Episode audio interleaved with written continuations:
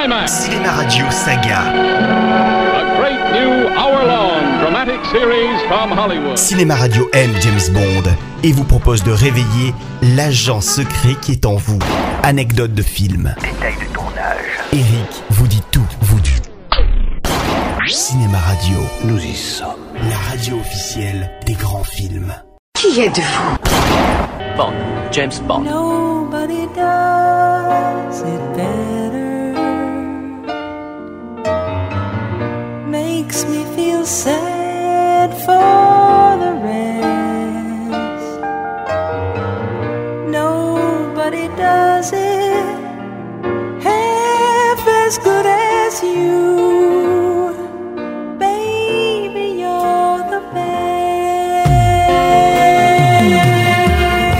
sort le dixième film de la saga des James Bond, L'espion qui m'aimait en 1977, trois ans se sont passés entre celui-ci et le précédent. Si le délai est un peu plus long qu'à l'accoutumée, c'est la faute à de nombreux problèmes qu'ont rencontré la production. Les femmes au volant. La paix.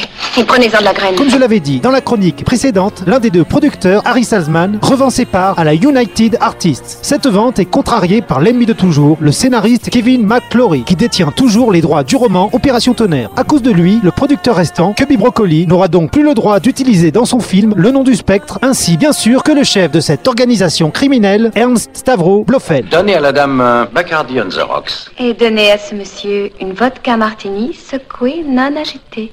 Cependant, cette épreuve permettra à la série de redevenir un peu plus adulte et beaucoup plus british. Et ce, après les outrances cartoonesques de moins en moins inspirées des épisodes précédents. Je vous assigne la tâche de récupérer la copie microfilmée du système de détection. Chaque personne ayant pu avoir un contact avec ce microfilm devra être éliminée. Bond affronte cette fois-ci Karl Stromberg, un milliardaire souhaitant éradiquer la race humaine afin de créer une cité sous-marine. Il est à l'origine de la disparition de deux sous-marins, l'un britannique et l'autre soviétique. C'est pour cette raison que les deux pays, d'habitude rivaux, font une trêve et s'associent afin de retrouver les navires et neutraliser le méchant. Nos gouvernements respectifs se sont mis d'accord pour grouper leurs moyens, afin de savoir où sont passés nos sous-marins. Bond est donc obligé de travailler avec son homologue russe, l'agent Triple X, Anya Amasova, jouée par Barbara Bach, future épouse du Beatle Ringo Starr. Mais leur collaboration, ainsi que leur idylle naissant, est contrariée par le fait que l'espionne russe découvre que Bond est à l'origine de la mort de son amant, agent également au début du Vous film. le reconnaissez? Non, qui est-ce? L'homme que j'aimais. Vous l'avez tué. Dans notre métier, on peut se faire tuer. Vous et moi, nous le savons. Il le savait aussi. C'était lui ou moi Alors, quand cette mission sera finie, je vous tuerai aussi. Va-t-elle se venger ou lui pardonner et tomber dans ses bras comme toute bonne James Bond girl qui se respecte? Bon, vous vous doutez bien de l'issue finale. Voyez-vous ça? Un agent britannique amoureux d'un agent russe. Ça, c'est la détente. En tout cas, la relation de l'anglais et de sa partenaire est un peu plus mature que celle des films précédents, et le personnage de la fille un peu plus complexe que d'habitude. Bref, la série est en net progrès au sujet de l'image de la femme. Vous saviez sur quelle touche appuyer? J'ai volé les plans épurs de ce véhicule il y a déjà deux ans. Ah L'un des autres éléments marquants du film est le personnage du requin, joué par Richard Kiel, un tueur à la solde de Stromberg, doté d'une carrure impressionnante et surtout d'une dentition faite de métal, dont il se sert pour mordre ses victimes jusqu'à la mort, d'où son surnom. Ce gorille a dû faire soigner ses dents par un rifter. Bref, si les éléments extravagants sont toujours présents, ils sont beaucoup plus maîtrisés et surtout bien mieux réalisés. Comme par exemple le véhicule sous-marin de Bond, beaucoup plus réaliste que la ridicule voiture volante de l'épisode précédent. Bon, et surtout faites très attention, 007. Prenez le plus grand soin de ce matériel. Il y a quelques accessoires assez particuliers. Qui vous ai jamais fait faux bon Fréquemment.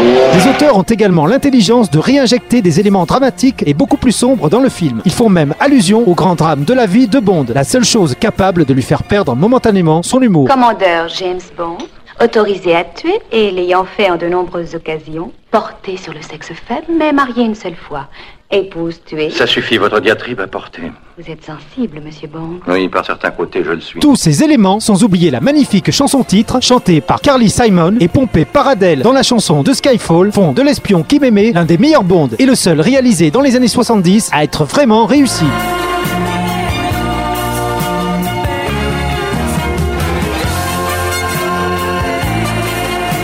Voilà, je vous retrouve très bientôt pour une prochaine chronique et en attendant, n'oubliez jamais que son nom est...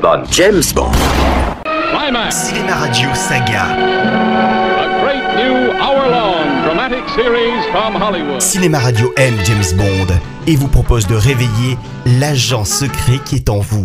Anecdote de film. Détail de tournage. Eric vous dit tout, vous dit.